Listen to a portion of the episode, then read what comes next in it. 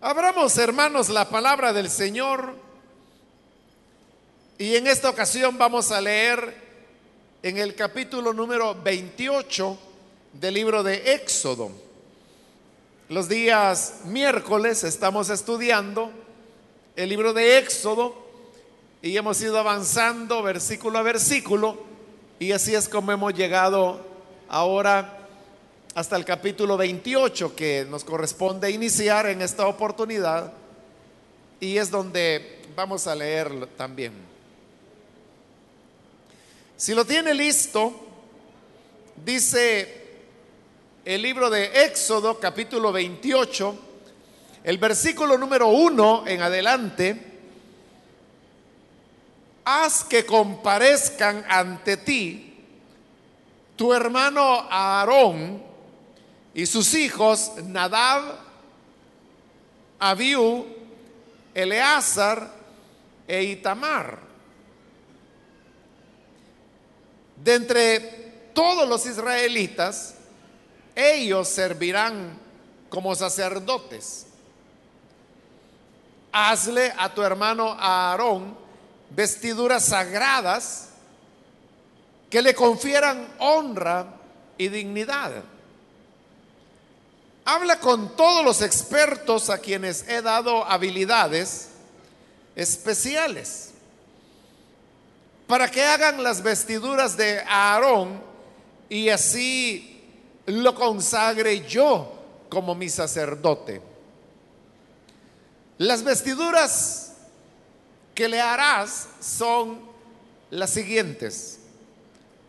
Un pectoral,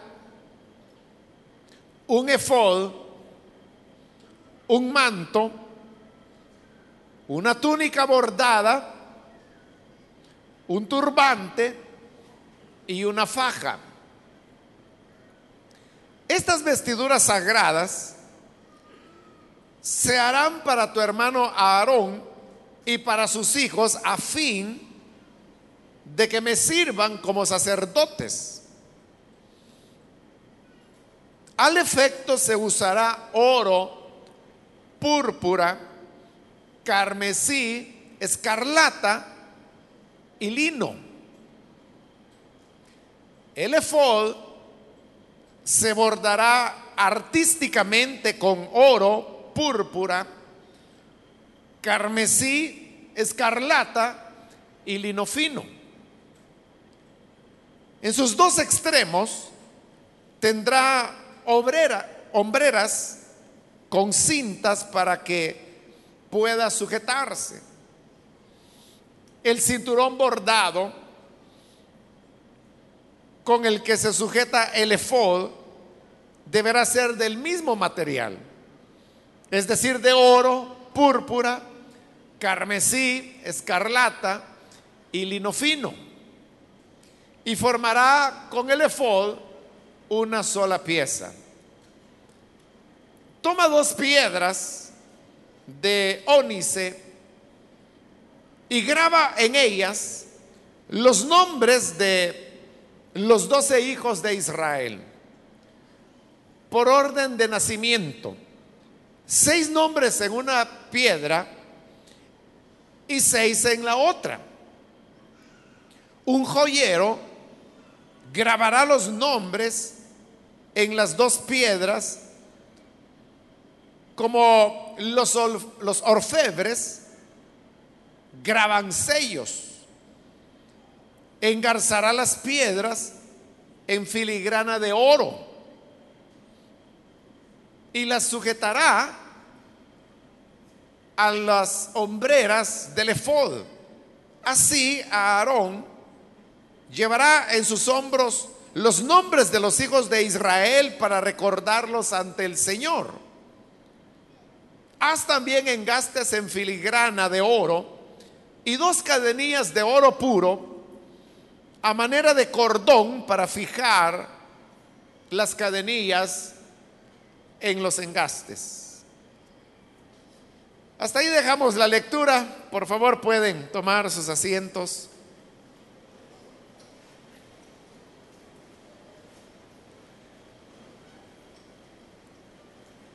Hemos entrado en esta sección del libro de Éxodo, donde Dios le está revelando a Moisés las instrucciones de cómo debería ser construido el tabernáculo y los muebles que se iban a utilizar en él. Hasta el punto donde hemos llegado, ya se terminó la descripción y los detalles de cómo sería construido el tabernáculo y sus muebles. Solamente quedan pendientes dos muebles, que es el altar del incienso y el abacro, que no se encuentran a reglón seguido de lo que hemos leído ya de las instrucciones del tabernáculo, sino que se va a dejar al final. Y antes de mencionar cómo había que hacer el altar del incienso y el abacro, se introduce esta parte que comienza en el capítulo 28 que acabamos de leer y que nos habla sobre las vestiduras de los sacerdotes. Más adelante se nos hablará también de cómo ellos, cómo era el rito a través del cual habrían de ser consagrados como sacerdotes del Señor. Ahora, las vestiduras sacerdotales tenían varios componentes y cada uno de ellos se irá describiendo uno a uno detalladamente. Pero primero hay algunas palabras introductorias que son los primeros cinco versículos donde comenzamos la lectura y donde Dios comienza a darle a Moisés instrucciones más precisas acerca de el tema de los sacerdotes. En el versículo 1 dice, haz que comparezcan ante ti tu hermano Aarón y sus hijos Nadab, Abiú, Eleazar e Itamar. De entre todos los israelitas, ellos me servirán como sacerdotes. Aunque en este versículo no hay una explicación detallada del el significado de cada una de las cosas que ahí se mencionan, no obstante lo que se menciona es suficiente como para poder ir deduciendo cosas que se van a convertir en la práctica dentro de Israel. Lo primero es que tenía que haber un sumo sacerdote, que era como el jefe de los demás sacerdotes. Este sumo sacerdote era Aarón, el que era hermano mayor de Moisés. Es decir, que sumo sacerdote solo habría uno. Pero en el momento cuando Dios le dice a Moisés que venga a Aarón, pero luego le pide que también vengan sus hijos, que eran cuatro, Nadab, Abiú, Eleazar e Itamar. Aunque no lo dice claramente, se entiende que el sacerdocio era algo que habría de heredarse de padres a hijos. De otra manera, no tendría sentido que Dios le hubiera pedido que viniese Aarón y sus hijos. La razón por la cual vienen los hijos es porque uno de ellos habría de heredar a futuro el sumo sacerdocio. Y así es como quedó establecido dentro de Israel que el sumo sacerdocio era algo que se heredaba de padres a hijos y se iba haciendo de generación en generación.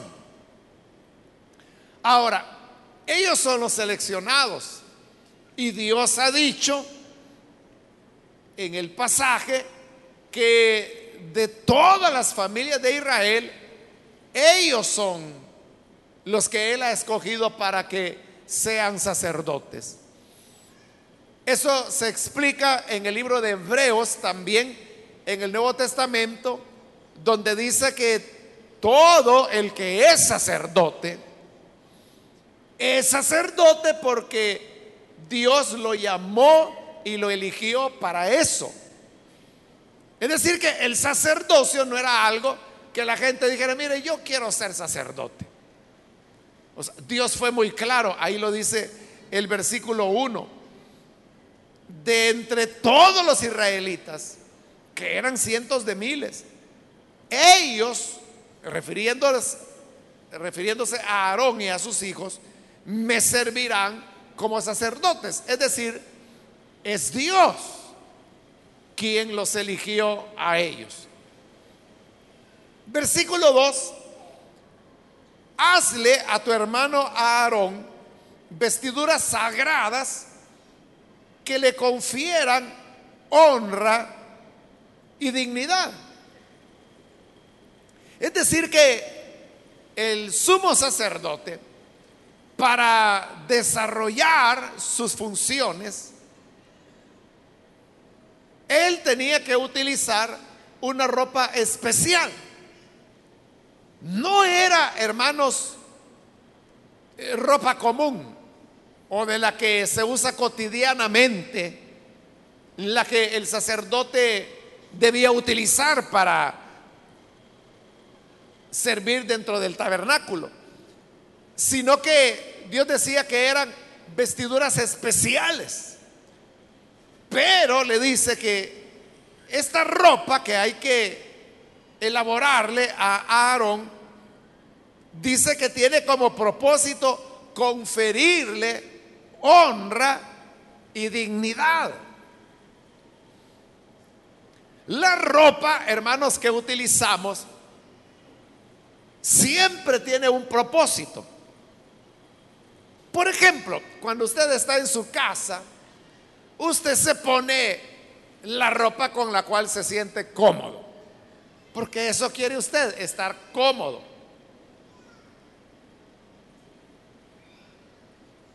¿Y qué es lo que le hace sentir cómodo?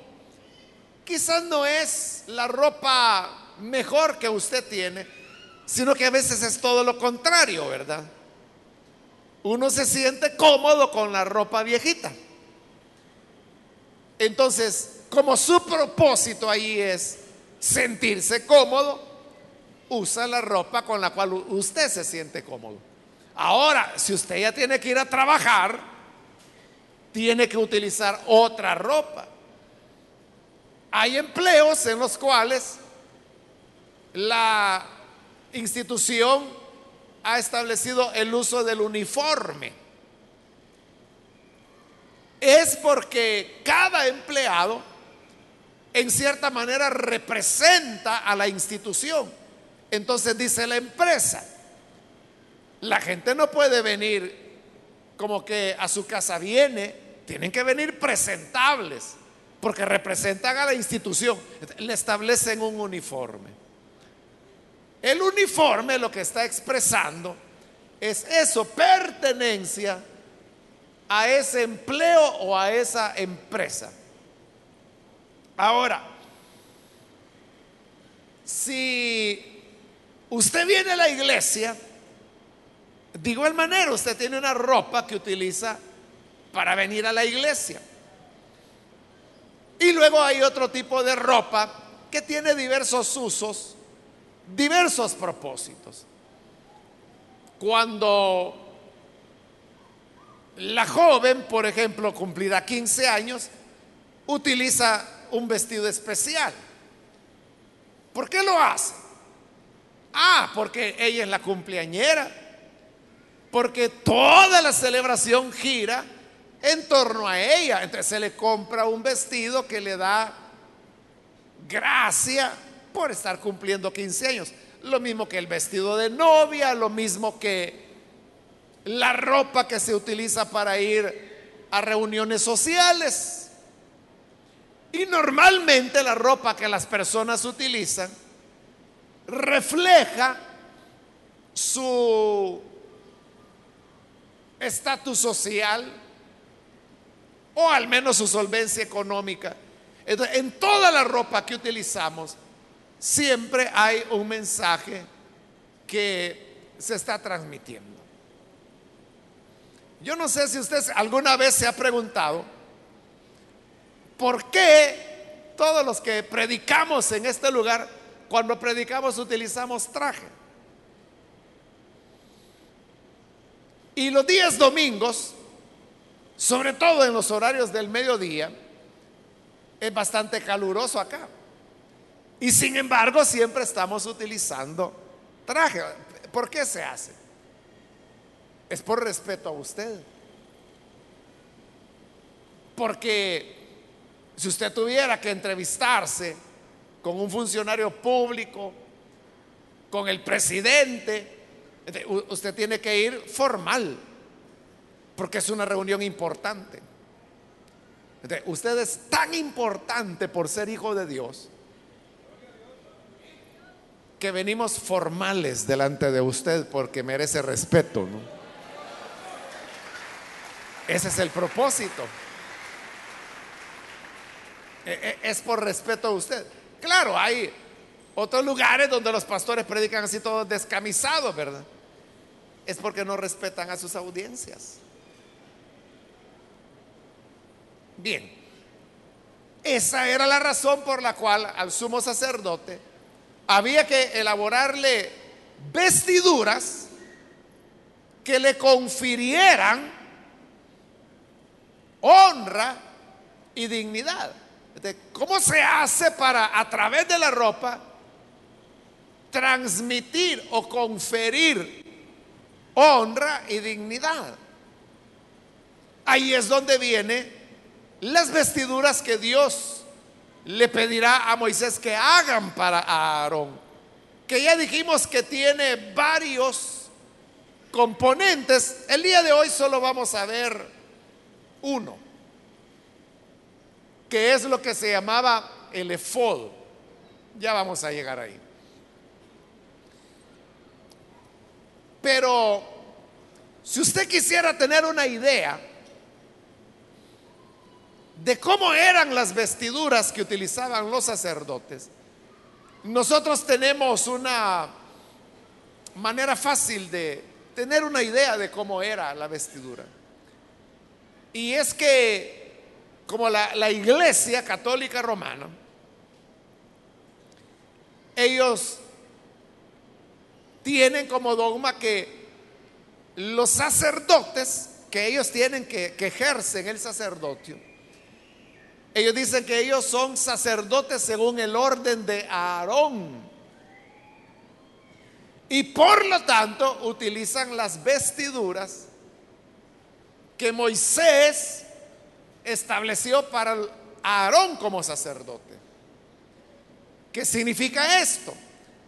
Que las vestiduras que usan los sacerdotes católicos romanos para dar misa, para las ceremonias y para los ritos que ellos tienen, le dan a usted una idea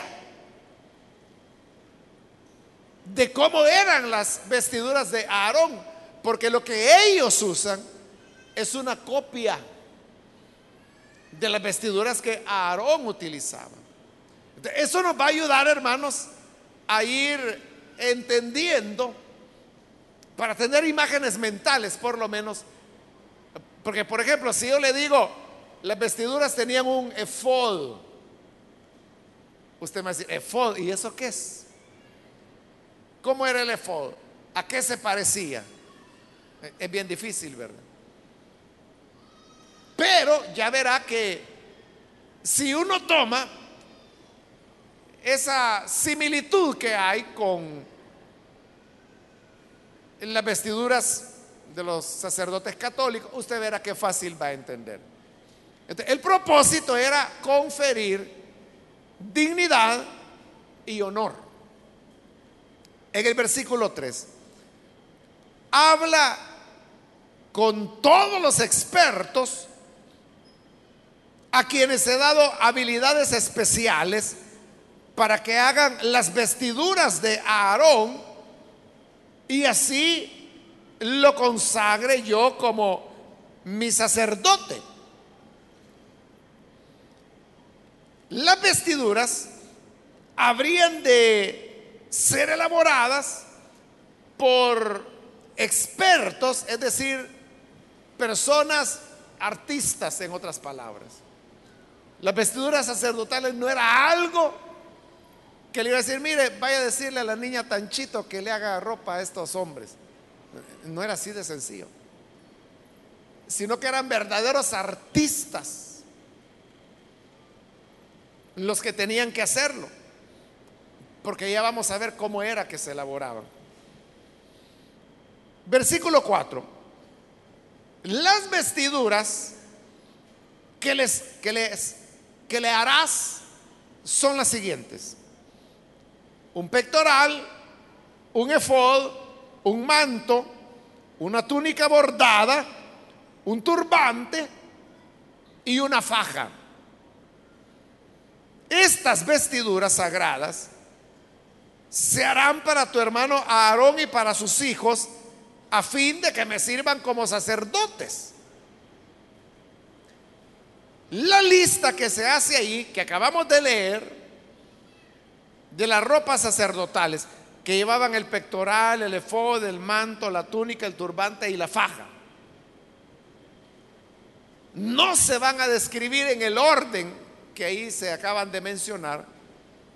Y es más, hay otros componentes de las vestiduras que no se mencionan en esa lista, pero que sí las vamos a ver más adelante. Pero dice que estas vestiduras sagradas se harán para tu hermano Aarón y para sus hijos a fin de que me sirvan como sacerdotes. Al leer eso, uno entendería que está hablando que las vestiduras eran para Aarón y para sus cuatro hijos. Sin embargo, más avanzado el capítulo, déjeme ver si encuentro el versículo. Sí, es en el versículo 40.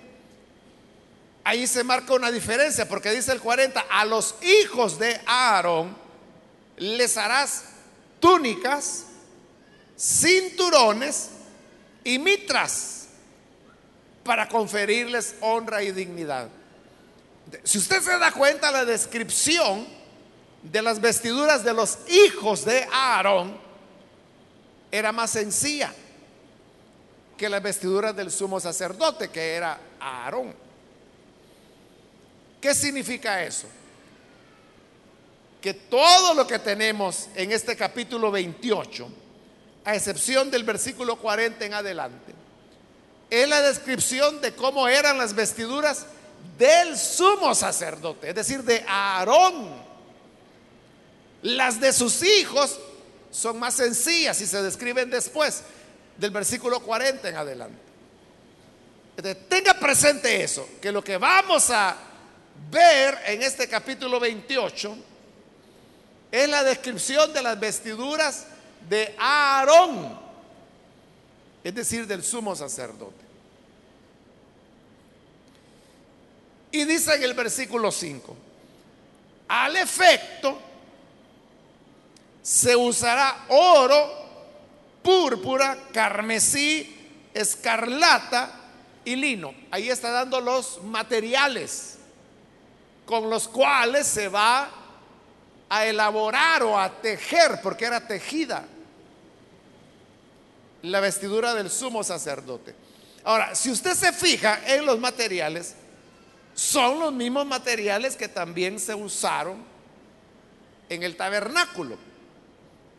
Oro, púrpura, carmesí, escarlata, lino. O sea, exactamente lo mismo. En el tabernáculo había diversas combinaciones, porque había cortinas que tenían oro y cortinas que no tenían oro. Pero en general el tabernáculo estaba construido con esos mismos materiales. Entonces, el significado de esos materiales ya lo hemos estudiado en otras ocasiones. Hemos dicho que el oro por razones que expliqué en su momento, expresan la divinidad del Señor. Púrpura y carmesí, que son tonos de rojo, representan la sangre que es la que redime a los seres humanos. Escarlata, que también se traduce como azul, habla del origen celeste del Señor, porque viene del cielo azul. Y finalmente el lino, también ya explicamos que el lino representa las obras justas de los seres humanos. Entonces, los materiales son los mismos, el significado es el mismo. Así llegamos al versículo 6 y en el versículo 6 se nos comienza a describir la primera prenda, digamos, que formaba la vestidura sacerdotal. No era la única, pero es la que primero se describe ahí. Y es lo único que vamos a ver este día. Dice que la prenda se llamaba efod. Y nosotros no entendemos qué es efod, no sabemos qué es efod. ¿Y sabe por qué? Por una razón bien sencilla. Y es que efod no es una palabra castellana o del español. Efod es una palabra hebrea. ¿Y sabe por qué no se traduce? Porque no hay equivalente en español ninguna palabra por la cual se pueda traducir efod. Entonces, como no se puede traducir, se deja la palabra hebrea, efod. Efod es hebreo. Por eso es que nos cuesta entender qué es un efod. Y por eso es que las traducciones, cualquier traducción, yo estoy leyendo la NBI, usted puede ver que traduce efod. También tengo acá la Reina Valera y también dice efod. Y si usted sigue buscando en cualquier otra traducción, verá que siempre se traduce efod, efod, efod, efod. Más bien no se traduce porque ya le dije que efod es hebreo, entonces no se está traduciendo porque no hay en español una palabra bajo la cual traducir efod. Ahora, ¿qué era el efod?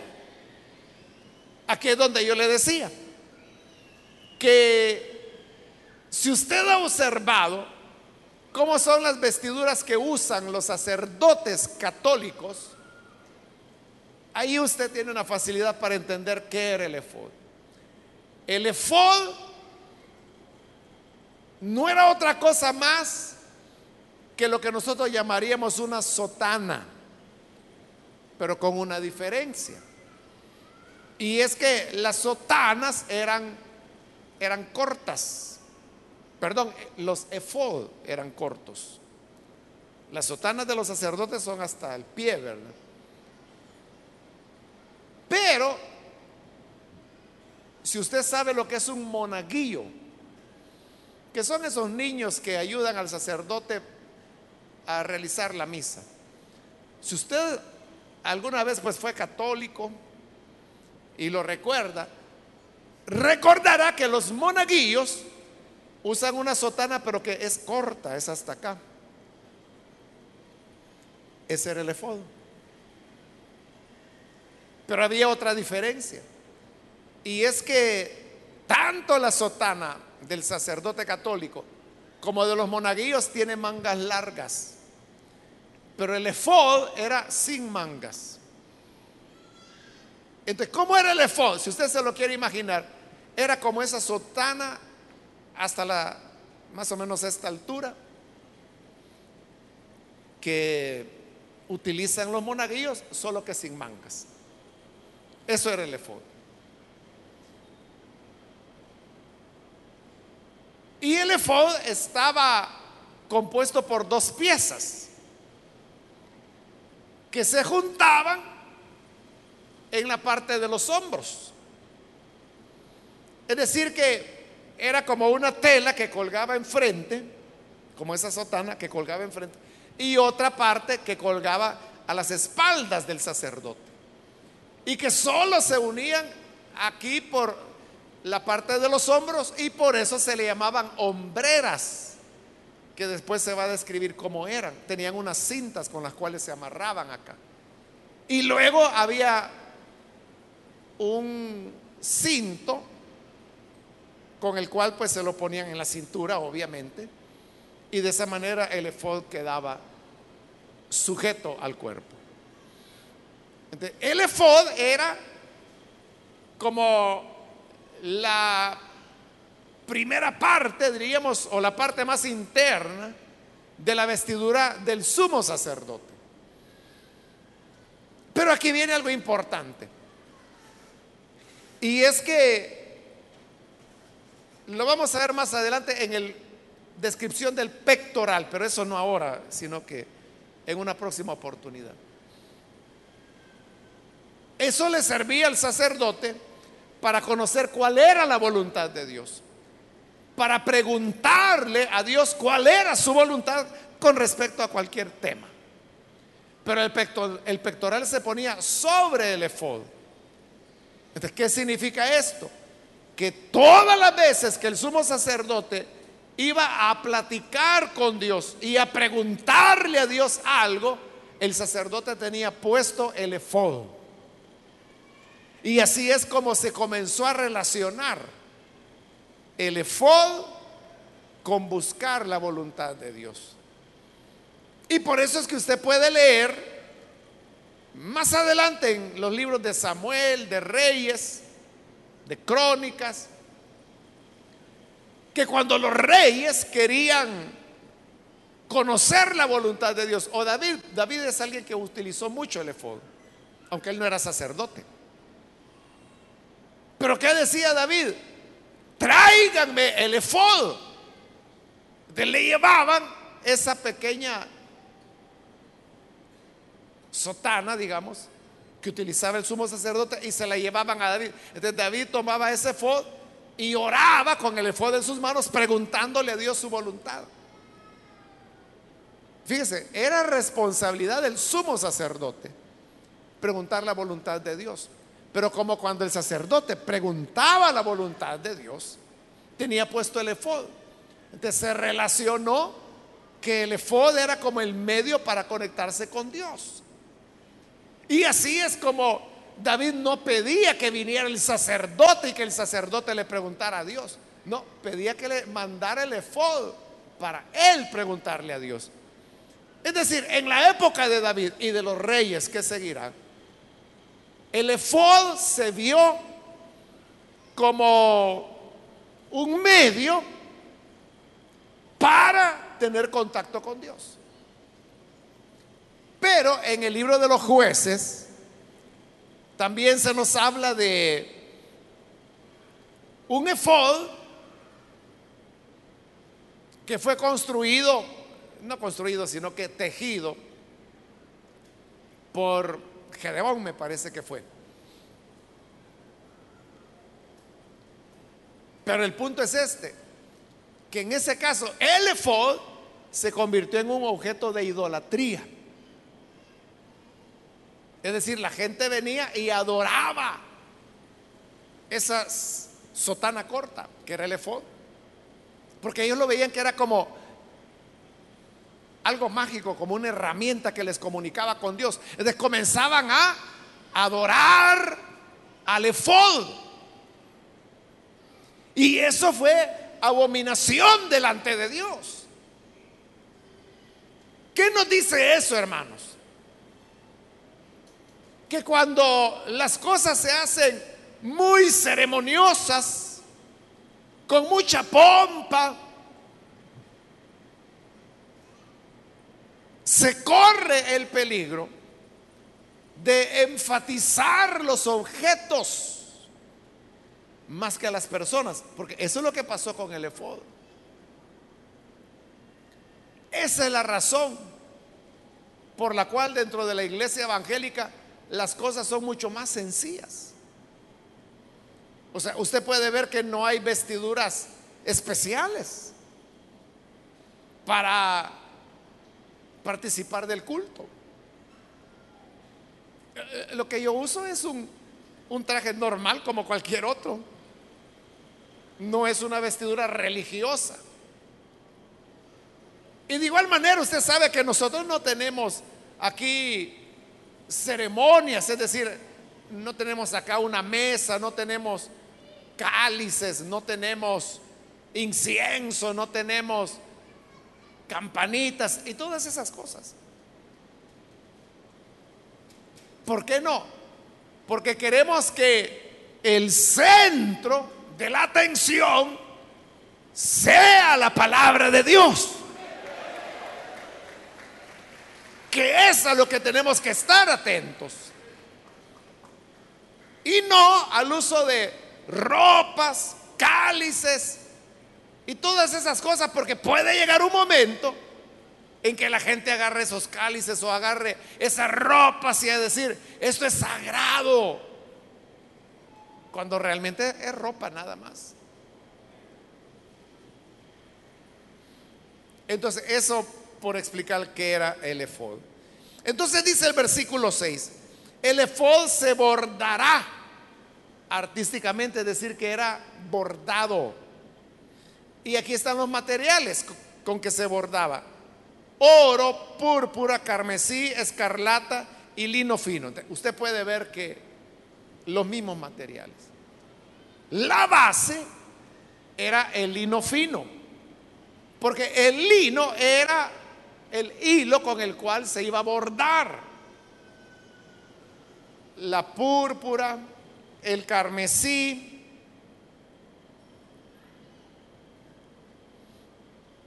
la escarlata, esos eran simplemente tintes, eran colores. Oro es lo otro. Lo que hacían era que tomaban delgadas láminas de oro y las cortaban muy finamente de tal manera que sacaban hilos de oro. Esos hilos de oro los iban bordando juntamente con el lino. Eso tenía doble efecto. Un efecto es que las vestiduras sacerdotales, el efod en este caso, que es el que se está describiendo, era hermoso, era bello, porque era lino bordado con oro. El oro brillaba. Y el otro propósito es que como llevaba hilo de oro, eso le daba fortaleza al efod. El efod no era un trapo, una tela simplemente, sino que como era bordado con hilo de oro, eso lo hacía, le daba cierta resistencia. Yo le aseguro que el efod se podía mantener en pie solo. Por, porque estaba bordado con hilo de oro y el oro es un metal. Eso le daba como cierta consistencia. Y obviamente cuando uno veía eh, el efod, eso era hermoso.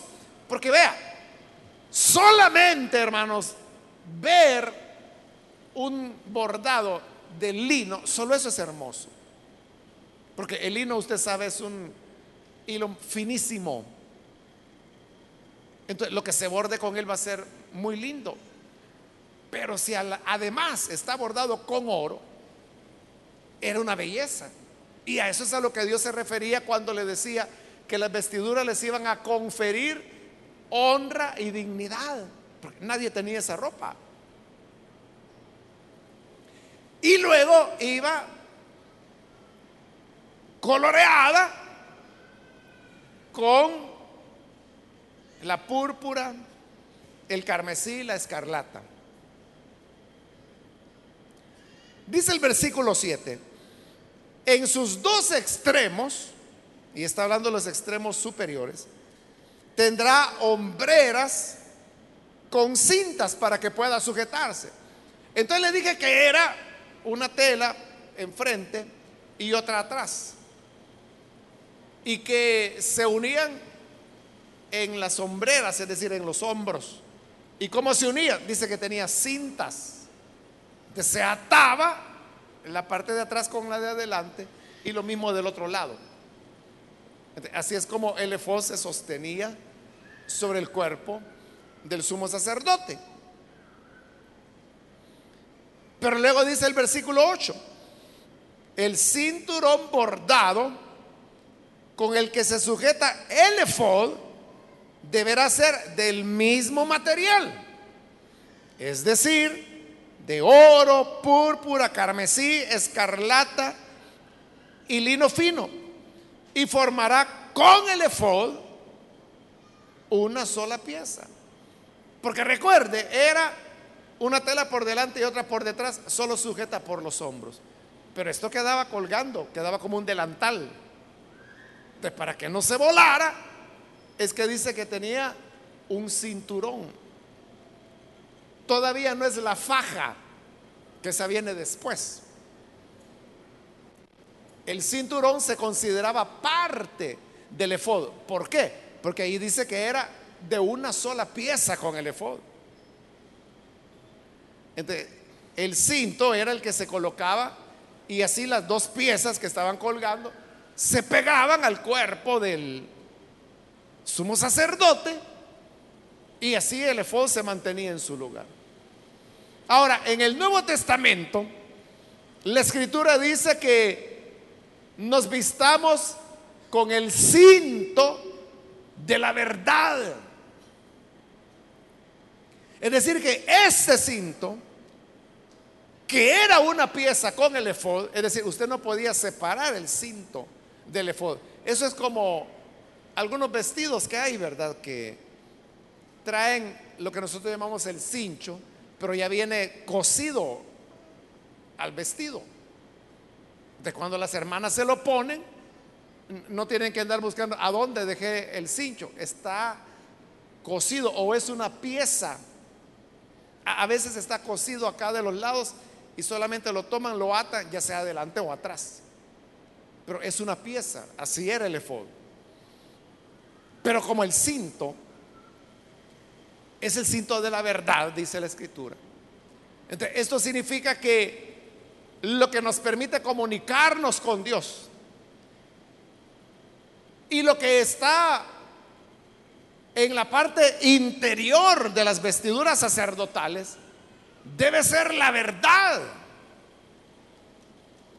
Por eso es que el creyente debe apegarse a la verdad más que ninguna otra cosa. Porque la verdad es la que sujetará firmemente al creyente el efod de lino que es las obras justas de los santos, que es su integridad. Pero esa integridad viene por el efod, por la verdad. Entonces, cuán importante, hermanos, es que hablemos verdad todos los días de nuestra vida. Porque si dejamos de decir la verdad, se va a encontrar en problemas. Si usted miente, lo que ocurrirá es que habrán personas que lo van a descubrir en su mentira. Pero si usted habla verdad, esa es su fortaleza. Y si usted mantiene la verdad, ¿quién lo va a rebatir? ¿Quién lo va a mover de ahí? Usted no está hablando inventos, está hablando la verdad. De que el Señor quite de nuestra boca palabras de mentira para que solamente habremos la verdad.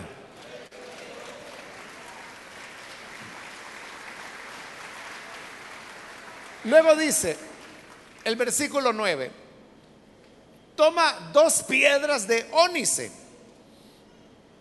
El ónice es una piedra de lo que hoy nosotros llamamos semiprecioso, piedras semipreciosas, aunque en la época eran consideradas todas preciosas. Y le dice, y graba en ellas los nombres de los doce hijos de Israel por orden de nacimiento, es decir, del menor al mayor. O perdón, del mayor al menor. Porque en ese orden habían nacido primero el mayor, etcétera seis nombres en una piedra y seis en la otra. Como era una piedra, escribir seis nombres en una piedra es, no es cosa fácil.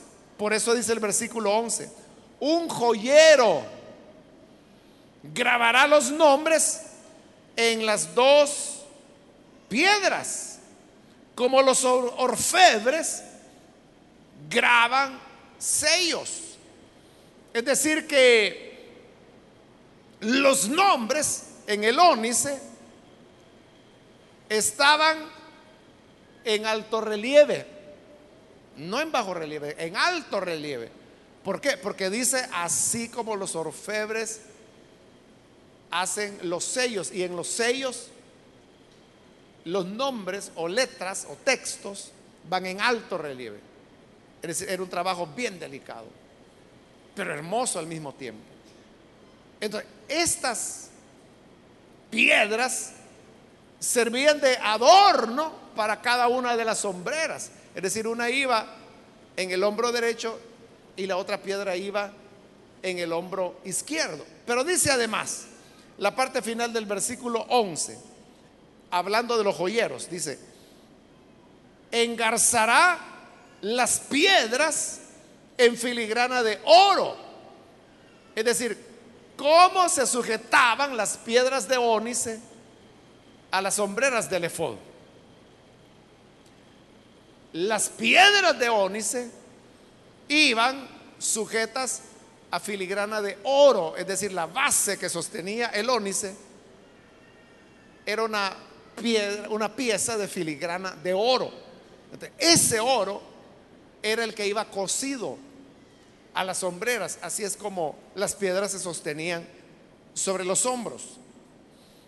Dice el versículo 12, la sujetará a las sombreras del efod, que es lo que acabo de estar diciendo. Y oiga esto, Así Aarón llevará en sus hombros los nombres de los hijos de Israel para recordarlos ante el Señor. Como el efod era la vestidura necesaria con la cual el sumo sacerdote entraba dentro del templo para ministrar. Pero como llevaba puesto el efod, llevaba sobre sus hombros las piedras con los nombres de las doce tribus de Israel, seis y seis de cada lado. ¿qué significa eso? Dice que cuando venga delante del Señor, traerá sobre sus hombros los nombres de las tribus de Israel. Pero ¿qué significaba eso? El que los nombres de las tribus de Israel estuvieran sobre los hombros del sumo sacerdote hablaba que esa era la carga que él llevaba. Es decir, que el sumo sacerdote no estaba allí, hermanos, para pedir por él. Porque Hebreos capítulo 5 dice que los sacerdotes han sido establecidos para interceder delante de Dios a favor de los hombres. El sacerdote no es alguien que anda buscando lo de él, anda buscando lo de la gente delante de Dios. Por eso lleva los nombres inscritos sobre sus hombros. Ahora, usted sabe que la carta de Pedro dice que todos los creyentes, es decir, todos los que estamos aquí, todos los hermanos y hermanas, dice Pedro que somos real sacerdocio. Entonces, somos nosotros los sacerdotes del Nuevo Testamento. Pero eso significa que si somos los sacerdotes de hoy, también debemos llevar sobre nuestros hombros los nombres de las personas por las cuales somos responsables y por quienes intercedemos sobre nuestros hombros. Debemos cargar con las necesidades del pueblo de Dios. Debemos cargar con las peticiones del pueblo de Dios. Porque vea, es cómodo y fácil, le diría yo, que la persona pida por lo suyo. Y que le diga a Dios, yo quiero y yo quiero y yo quiero y yo quiero. Y también quiero, quiero y quiero. Eso es fácil. Pero interceder por otros, pedir por otras personas, pedir por peticiones que no son suyas, sino que son otras necesidades que no son suyas, pero que debería llevar sobre sus hombros. Igual que el sacerdote que todas las veces que venía delante de la presencia del Señor, cargaba las piedras con los nombres de quienes él representaba.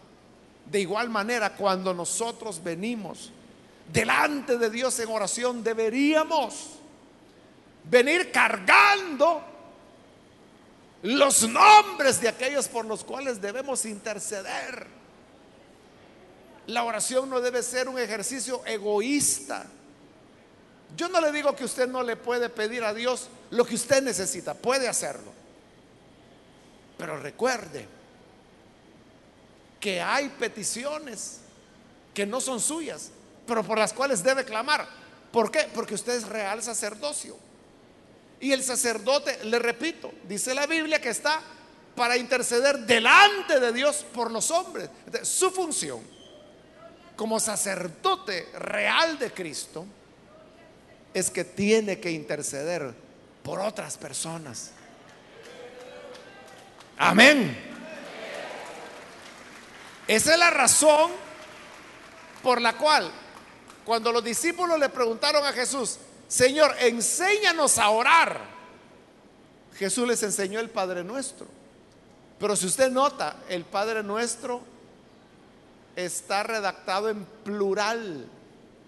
No dice, Padre mío que estás en el cielo, santifico tu nombre,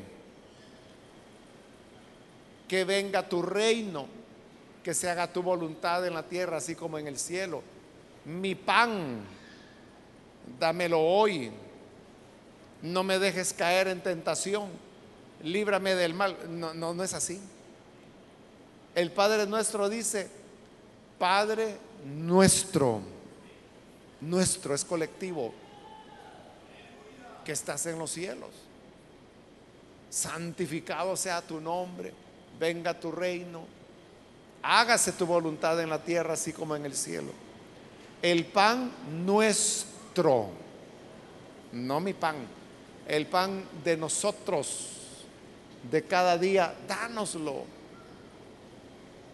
No nos metas en tentación, pero es colectiva la oración. Y Jesús les dijo, oren así. Pero ¿cómo oramos nosotros? Nosotros oramos, Señor, yo quiero y quiero y quiero y quiero. Cuando él dijo, cuando oren, digan, necesitamos, te pedimos, te rogamos, porque la oración es colectiva. Eso es lo que simbolizan las piedras grabadas sobre los hombros, para que ni usted ni yo olvidemos que somos llamados a orar, no solo por nuestras necesidades, sino para interceder por las necesidades de otras personas. Y yo termino, hermanos, con el versículo 13, donde dice, haz también engastes en filigrana de oro, dos cadenillas de oro puro, a manera de cordón, para fijar las cadenillas en los engastes. Es decir, que ese efod en las sombreras se completaba con filigrana de oro y una cadenilla de oro que era obviamente para darle belleza. Y el oro, usted sabe, representa la divinidad del Señor Jesucristo. Es decir, que Cristo está con nosotros todas las veces que nos presentamos delante de Dios en oración. Amén. Vamos a orar, hermanos, vamos a cerrar nuestros ojos. Y yo quiero hacer una invitación para las personas que todavía no han recibido al Señor Jesús como su Salvador. Pero si este es su caso, y usted ha escuchado hoy la palabra de Dios y a través de ella se da cuenta que la gracia del Señor tiene para usted una respuesta, una salida. Yo le invito para que hoy pueda venir y recibir al Señor como su Salvador. Muy bien, aquí adelante hay una joven, Dios la bendiga, bienvenida. Alguien más que necesita venir para creer en el buen Salvador. A usted que nos ve por televisión también le invito para que se una con las personas que están aquí al frente, reciba a ese glorioso sumo sacerdote que tenemos, Cristo Jesús. Habla su corazón para él. Ore con nosotros. Padre, te damos las gracias porque cada día tú continúas añadiendo a la iglesia los que han de ser salvos. Te pedimos por los televidentes, por los radioescuchas, por las personas que están aquí y están abriendo su corazón a tu santo evangelio. Gracias, Padre, porque tú eres nuestro Señor, nuestro auxilio, nuestro Salvador.